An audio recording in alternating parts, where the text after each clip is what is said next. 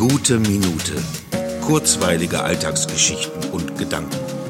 Mein Name ist Matthias Hecht und jetzt geht's auch schon los. Sie kennen sich nun gut ein Jahr und viel ist passiert.